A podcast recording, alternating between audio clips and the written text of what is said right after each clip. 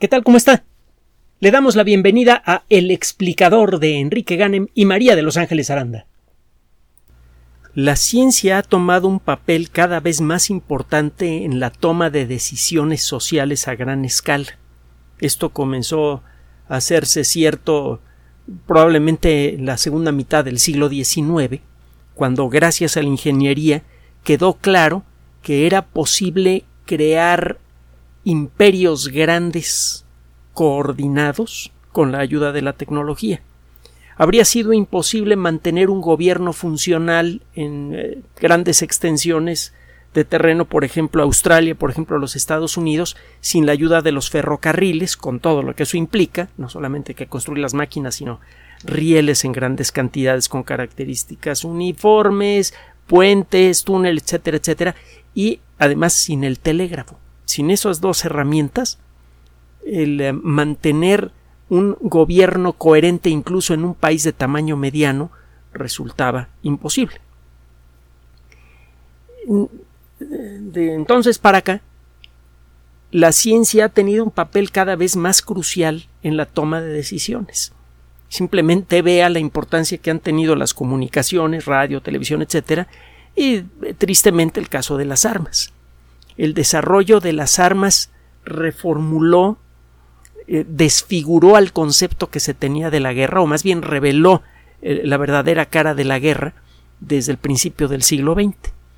El desarrollo de técnicas para construir grandes cantidades de armas de destrucción a gran escala como la artillería, las ametralladoras, etcétera, eh, destruyeron todos los conceptos que servían para hacer la planeación táctica de una batalla, cómo enfrentar al enemigo en batalla. Las armas aéreas, el desarrollo de las armas nucleares, ¿para qué ponemos ejemplos? En la actualidad, cada desarrollo tecnológico en cualquier rubro, inmediatamente o casi inmediatamente, tiene importancia social. Póngase a pensar, por ejemplo, en eh, las técnicas cada vez más avanzadas y cada vez más variadas que hay en la lucha contra el cáncer. Es muy probable que aparezcan algunos tratamientos muy efectivos contra el cáncer antes del final de esta década. Quién sabe contra cuántas variedades. Hay algunos que incluso que dicen que se pueden hacer medicamentos que servirían contra la mayoría de las variedades de cáncer. Aunque bueno, hay que ver qué tan cierto es esto o no. Pero bueno, el caso es que eso implicaría una serie de, cuestiones sociales de, gran alcance. El cáncer es una enfermedad, bueno, es una situación, ya hemos dicho que los expertos en oncología no hablan del cáncer como una enfermedad, sino de 100 enfermedades diferentes con características más o menos comunes. Pero bueno, el caso es que imagínese que aparece eh, que aparecen curas generales contra todas las variedades de cáncer o contra la mayoría de esas variedades. Al principio estas curas serían carísimas. La cantidad de personas que exigirían y con derecho, por simple decencia, el acceso a esas curas es enorme. Y eso implica un esfuerzo social a gran escala para encontrar las circunstancias, no solo el dinero, para que esas curas lleguen a tiempo a quien más lo necesitan. Y eso va a implicar Vaya, lo que se hace en un laboratorio de investigación tarde o temprano llega a los lugares en donde se toman las grandes decisiones en un país. Las, cámaras, diputados, senadores en el caso de México y de otros países, el, el Poder Ejecutivo, etc. La ciencia ya es en la actualidad inevitablemente un factor que continuamente está redibujando el panorama social y si nos hizo el honor de escuchar las cápsulas del día anterior, se dará cuenta que eh, incluso un trabajo simple basado en matemáticas como el de la cápsula pública del día de ayer pueden eh, exigir cambios sociales tan profundos que en la actualidad parecen imposibles. El día de ayer le presentábamos el caso de un trabajo, de una serie de trabajos publicados en buena medida en, en revistas de editorial Nature, que llegan a una conclusión muy simple. Si queremos conservar el ecosistema con una población tan vasta como la que tenemos, necesitamos evitar las enormes diferencias de ingresos en la población. No, puede, no podemos seguir existiendo en una sociedad que admite la existencia de super ricos. Porque el impacto ambiental que tiene la sola existencia de, de grupos e individuos con ingresos excesivamente altos es insostenible ya. Lo ha sido desde hace años, estamos descubriendo apenas ahora. Entonces hace usted un trabajo de matemáticas, de biología de población, de ecología, de sociología, y de pronto llega a conclusiones que bien podrían exigir cambios en las constituciones de prácticamente todos los países del mundo y en la forma en la que se lleva el comercio internacional. Vamos a ver si se hace o no se hace algo al respecto. Pero la necesidad allí está, en blanco y negro, en papel. Bueno, también a color, porque ahora ya, se pueden imprimir cosas muy bonitas a color sin tanto gasto. Pero bueno, el caso es que cada vez que se hace un descubrimiento científico, es necesario revisarlo con mucho cuidado para ver si no tenemos que sentarnos a discutir su significado en, eh, no solamente en, el ambiente académico, sino en otros ambientes de gran trascendencia. El clima es uno de los temas que con más frecuencia aparecen en las discusiones sociales de, todo, de, toda índole. Por ejemplo, hablamos de establecer leyes para reducir el impacto ambiental de em, eh, eh, ciertas industrias y ciertas actividades eh, colectivas como el uso de automóviles de comterna porque esto está cambiando el clima terrestre. Hablamos de la necesidad de ir reduciendo nuestra dependencia en combustibles fósiles para em, volcarnos hacia las fuentes de energía renovables hablamos, pero no siempre con suficiente claridad mental. Ya le hemos mencionado algunos de los vericuetos que hay que considerar para, para hacer ese cambio sin que nos salga más caro el caldo que las albóndigas. Todo esto tiene que ver con el clima. La meteorología se ha convertido en una de las disciplinas más eh, cruciales para, para, el mundo moderno. Fíjese lo que ha venido pasando a lo largo de las, de las décadas del último siglo y medio. Una disciplina científica alcanza un cierto nivel de desarrollo suficiente para sustentar el desarrollo de industrias basadas en principios científicos, por ejemplo, la química. Se desarrolla en la segunda mitad del siglo XIX al punto de que permite la fabricación a gran escala, con gran calidad, con características uniformes, de productos químicos de gran valor social, medicamentos, tintes, pegamentos, eh, combustibles, solventes.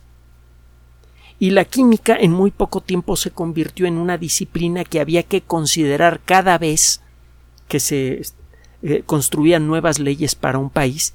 Y eh, la química tenía mucho que ver con el funcionamiento de la sociedad a nivel internacional es gracias a la química, gracias al proyecto de Haber-Bosch, al, proceso, perdón, de Haber-Bosch, que es posible generar cantidades brutales de fertilizantes artificiales que son de los que depende la comida de más de la mitad de la humanidad.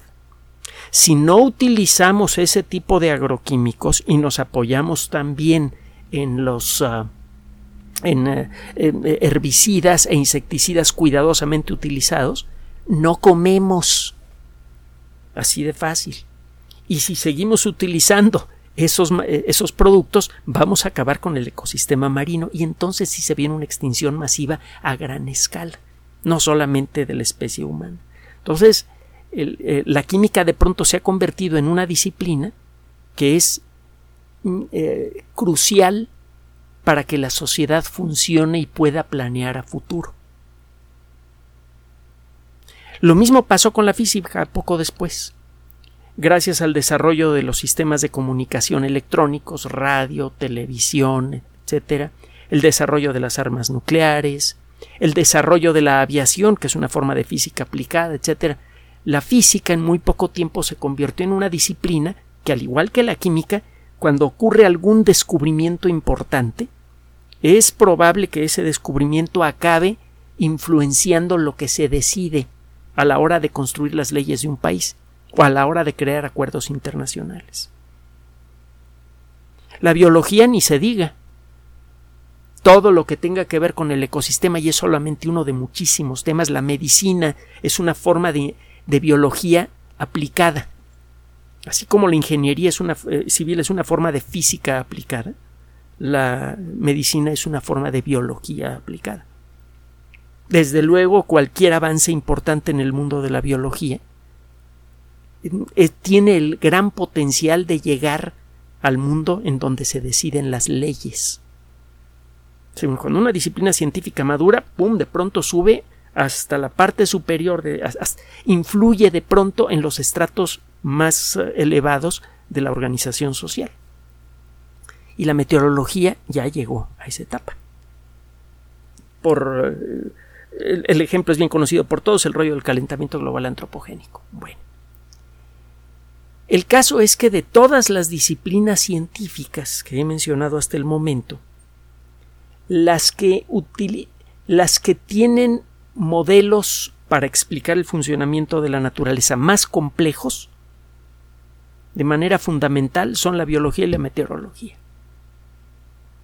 En ambos casos, estas disciplinas explican o, pretenden explicar el funcionamiento de fenómenos que ahora sabemos que son caóticos. Es decir, que aunque tenemos una fórmula, bueno, una ecuación precisa que describe cosas tan simples como eh, la relación predador-presa en un ecosistema, aunque tengamos una eh, ecuación muy bien construida, resulta imposible predecir con exactitud el comportamiento de un sistema. Podemos predecir cuándo el sistema se va a portar de manera predecible y cuándo se va a volver caótico. Eso sí que lo podemos hacer. Hay factores en el mundo de la biología y en el mundo de la meteorología, factores fundamentales que no dependen de nuestro grado de conocimiento, sino de la naturaleza misma, que son impredecibles fundamental, demostrablemente impredecibles. Es aquí donde entra la famosa teoría del caos. De hecho, la teoría del caos, en su forma moderna, nace de la biología, de la meteorología y de los estudios teóricos en geometría realizados por Benoit Mandelbrot. Se escribe Benoit Mandelbrot, como suena con B. Busque eh, a, Benoit Mandelbrot, algunas conferencias que que dio se encuentran todavía en YouTube y son realmente valiosas, muy importantes. Bueno, le cuento todo esto por lo siguiente. En la actualidad estamos tomando decisiones eh, eh, muy cargadas con cuestión política para tratar de dejar atrás los combustibles fósiles y empezar a utilizar fuentes renovables que no están maduras, que son muy caras, y que son de estabilidad cuestionable, supuestamente con fundamento en la meteorología. Supuestamente los modelos matemáticos predicen un aumento incontrolable de la temperatura promedio del planeta por la cantidad de dióxido de carbono que estamos echando a la atmósfera. En, realidad estos modelos dicen otra cosa, dicen que hablan de gases de efecto invernadero y los gases más agresivos son en buena medida los generados por la agricultura y la ganadería, por ejemplo el metano, que es mucho más efectivo que el dióxido de carbono para generar efecto invernadero, pero bueno, el caso es que estamos tomando decisiones políticas a nivel país y a nivel colectividad, decisiones que llegan al, pleno de la ONU, por ejemplo, basándose en la meteorología. Y la meteorología lo que tiene para fundamentar todas estas historias es en buena medida una serie de modelos matemáticos que puede usted operar en una supercomputadora de esas grandototas de las que de, las que causan emoción de las que pueden realizar las más rápidas en la actualidad lo acabamos de comentar ya pueden hacer un, más de como dos millones de millones de millones de operaciones aritméticas por segundo con números de punto flotante de doble precisión, números grandototes con, que pueden tener punto decimal en cualquier lugar. Estas simulaciones por computadora tienen por un lado el problema que le mencioné antes, por perfectas que sean las ecuaciones que fundamentan a estas a estos sistemas eh, de cómputo, eh, existe en la naturaleza misma de las matemáticas y por lo tanto en la naturaleza fundamental de la naturaleza, cierto, un, cierto principio que hace que muchos fenómenos se vuelvan impredecibles, aunque contemos con una descripción perfecta de ellos. Y el clima es el ejemplo más acabado, más completo que hay. Entonces, sí, tenemos unos modelos matemáticos padrísimos, pero no podemos confiar demasiado en ellos. Eso lo sabemos por un lado. Pero por otro lado, estos modelos matemáticos sabemos que son incompletos que no consideran todos los factores que afectan al clima. En el último año le hemos presentado en varias ocasiones casos de factores que sabemos que afectan al clima que no habían sido considerados en los modelos matemáticos que sirven para hacer estas predicciones catastróficas a futuro y que sirven para fundamentar todo el rollo contra el petróleo. Y resulta que, que, estos factores importantes no, no, no tienen una, sola representación en, este sistema de ecuaciones. Ya lo hemos dicho antes. Bueno, aquí le va otro. Y otro muy importante. Estas simulaciones de computadora no pueden explicar una serie de fenómenos climáticos que podemos observar en la actualidad. En el eh, Océano Pacífico, en la zona oriental del Océano Pacífico, en la costa americana, del continente americano del Océano Pacífico, y conste que continente americano me refiero a América, que comienza en el norte de Canadá y termina en Argentina y Chile. Esa es América, no un país. Esos son los Estados Unidos. América es todo el continente. Bueno, habiendo hecho la aclaración, en las costas del Pacífico del continente americano, en particular en las zonas cercanas al Ecuador. Más o menos por estas fechas, en algunos años, la temperatura promedio del agua es un poco más alta de lo normal. Esto cambia los patrones de viento, cambia los patrones de distribución de humedad, cambia los patrones de lluvia.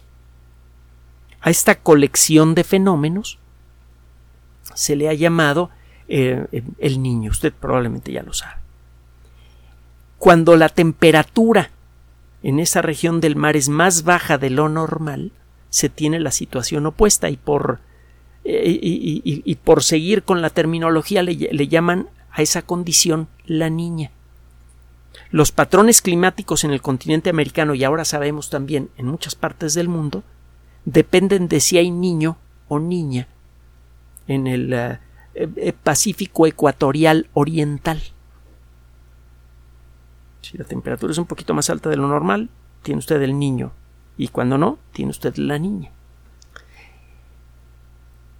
Esto es el, eh, era la perspectiva simplista que comenzó a aparecer en la década de los noventas, cuando se comenzó a hablar más seriamente del fenómeno del el niño. Pero con el paso de los años los investigadores han descubierto muchas cosas más. Se han dado cuenta que estos cambios en la temperatura promedio del agua eh, en, el Pacífico ecuatorial forman parte de un patrón de cambio más complejo que involucra una buena parte del Pacífico Sur y el Pacífico Oriental.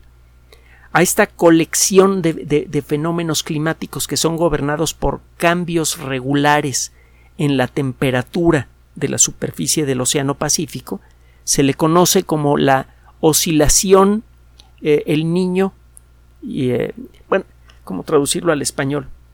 La oscilación austral el niño, el niño Southern Oscillation, ENSO por sus siglas en inglés.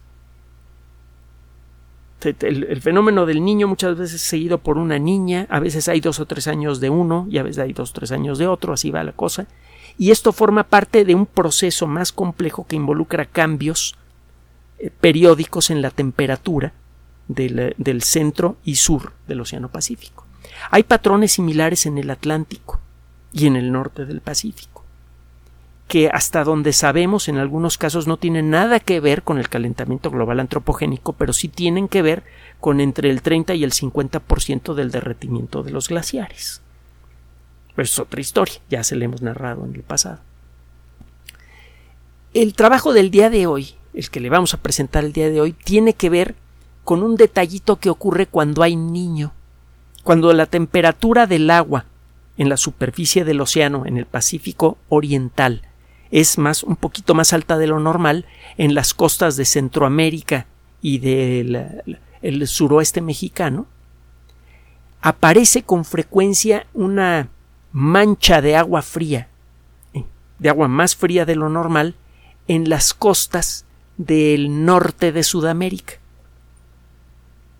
Si usted ve un mapa térmico, un mapa que le muestra con colores la temperatura superficial del agua cuando hay esta condición, verá usted una línea roja que parte del centro del Océano Pacífico y, acaba bañando a las costas de, Centroamérica y del sur de México, y abajo ve usted algo parecido a una lengua de agua fría que corre en la dirección opuesta.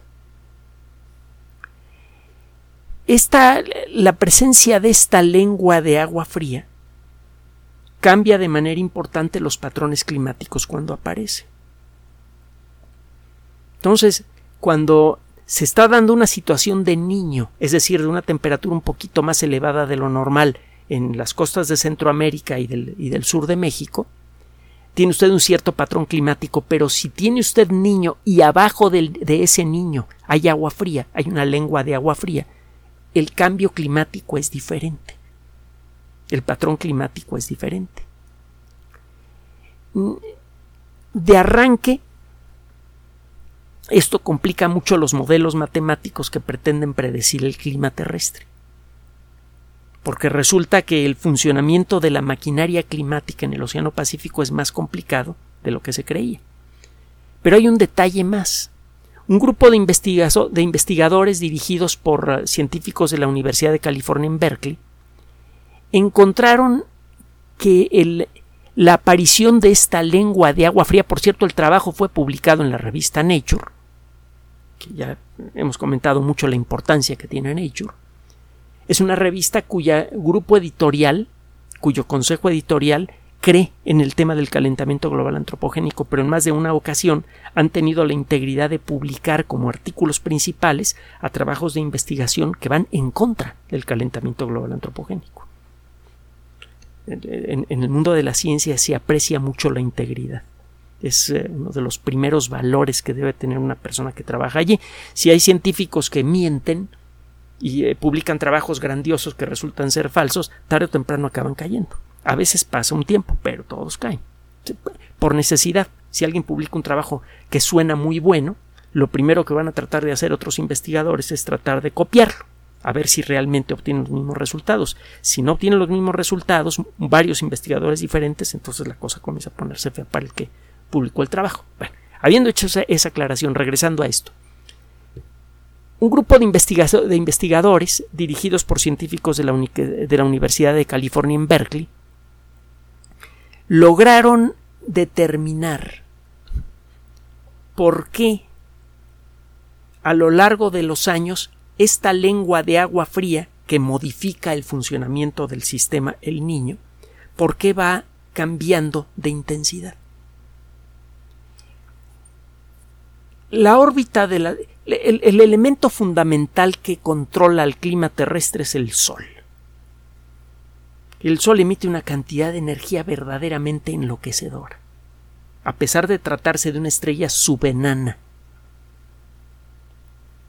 Es despreciable el Sol en relación a muchas otras estrellas. Eh, además, eh, como el Sol, ahí va a tirar para arriba estrellas. Eh, es, una de esas estrellas que te levanta una piedra y salen tres o cuatro. Es una estrella muy común, chiquitita. Bueno, está a una distancia brutal de nosotros y derrama una cantidad de energía brutal en la superficie de la Tierra. No recuerdo cuál es el valor de la constante solar, pero usted lo puede buscar en la Wikipedia.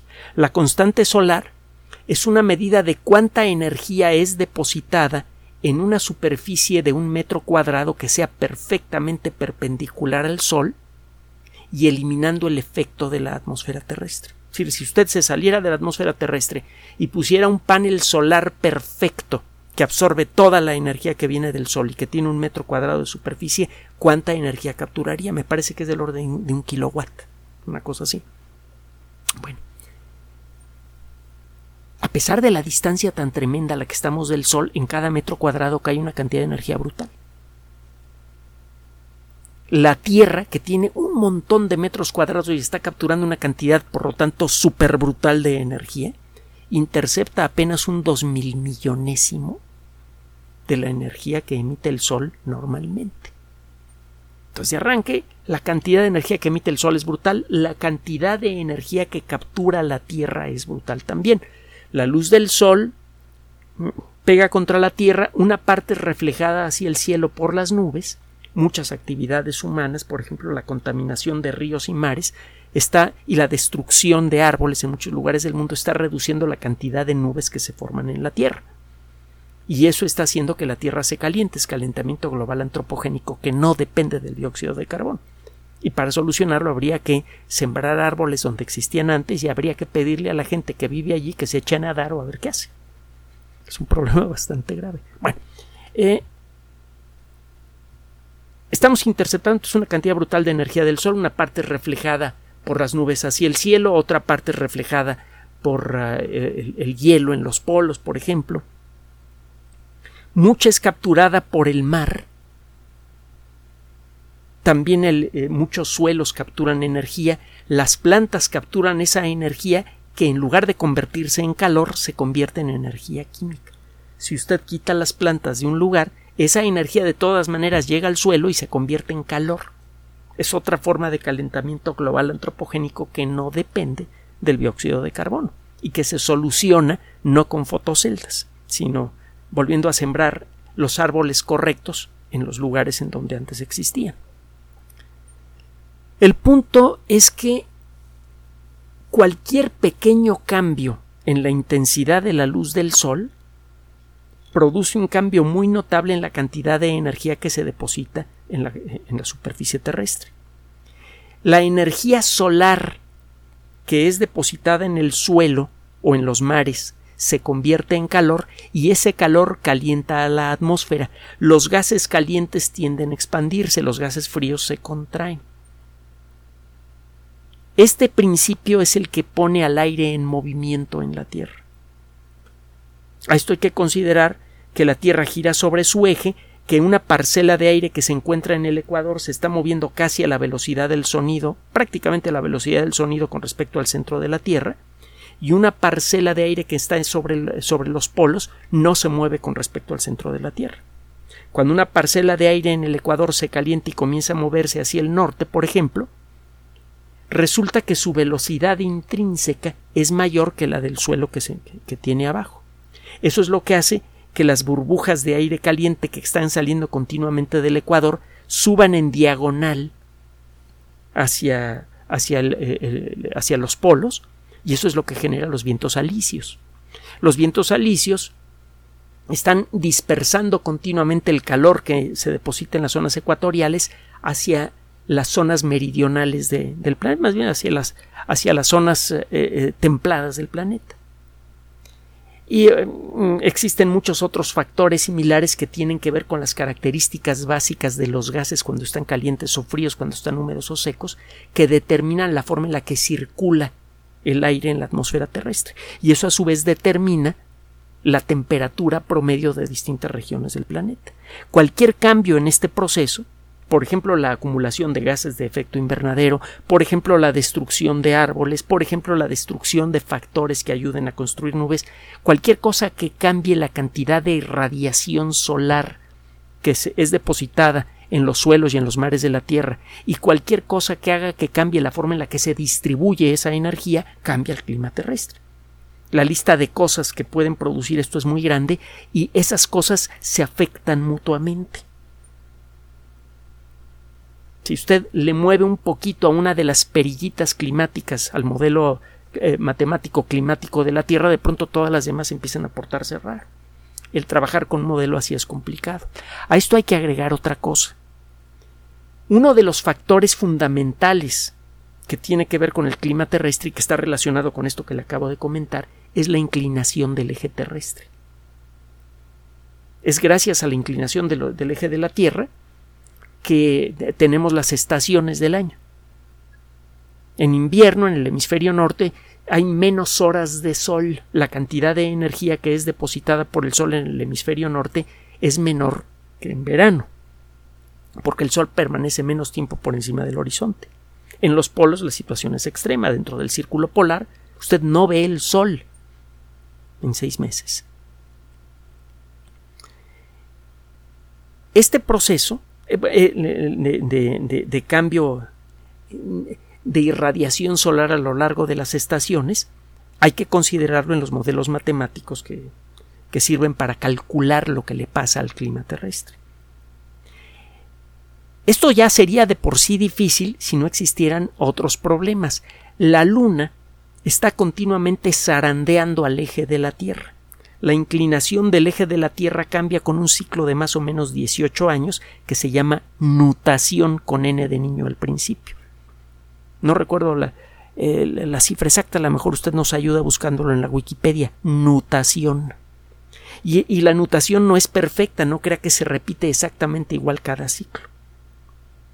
Entonces, la inclinación del eje de la Tierra está continuamente cambiando un poquito como consecuencia del jalón gravitatorio de la Luna y eso está cambiando la distribución de energía solar en la superficie de la Tierra de un año al siguiente. El considerar esto en un modelo matemático hace que el modelo se vuelva otra vez mucho más complejo. Existe otro detalle más. La forma de la órbita de la Tierra no es circular sino elíptica. En diciembre poco después de, la fecha de la Navidad o principios de enero, la Tierra pasa por el perihelio, su punto más cercano al Sol en su órbita. Suena raro, ¿no? Hace frío en, diciembre, pero es cuando estamos más cerca del Sol en el hemisferio norte. Estamos como 5 millones de kilómetros más cerca del Sol en verano, digo, en, invierno que en verano. Y estoy hablando del hemisferio norte. En el hemisferio sur la situación es al revés. Eso significa eh, que por estas fechas, solo por el hecho de estar más cerca del Sol, recibimos hasta un 7% más de energía eh, por metro cuadrado en la Tierra que durante el verano. Eso cambia de nuevo la forma de las ecuaciones que pretenden describir el comportamiento del clima terrestre porque todo el clima es controlado por la cantidad de radiación solar que es depositada en la superficie de la Tierra. Hasta el momento todo va bien, porque todo esto lo tenemos sabido y se ha incorporado en los modelos matemáticos que luego sirven para predecir que va a subir eh, la temperatura en no sé cuántos grados centígrados y la, vida se va a acabar en la Tierra, no sé qué tonterías. Bueno, estos investigadores encontraron un pequeño detallito que se les había olvidado. Resulta que es eh, ya bien conocido que la forma de la órbita de la Tierra va cambiando con el paso del tiempo.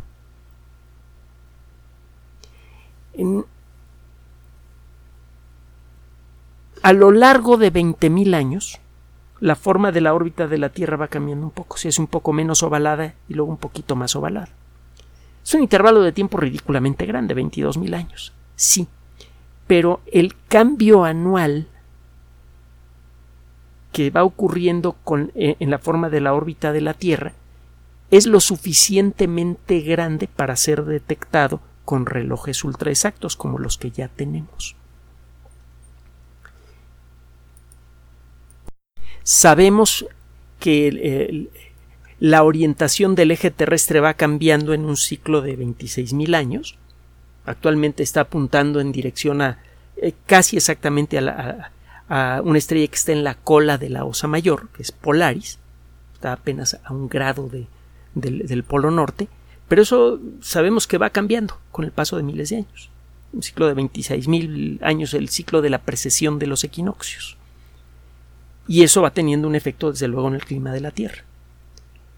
Todo esto ya está considerado, pero lo que no se había considerado es el ligero cambio en la forma de la órbita de la Tierra.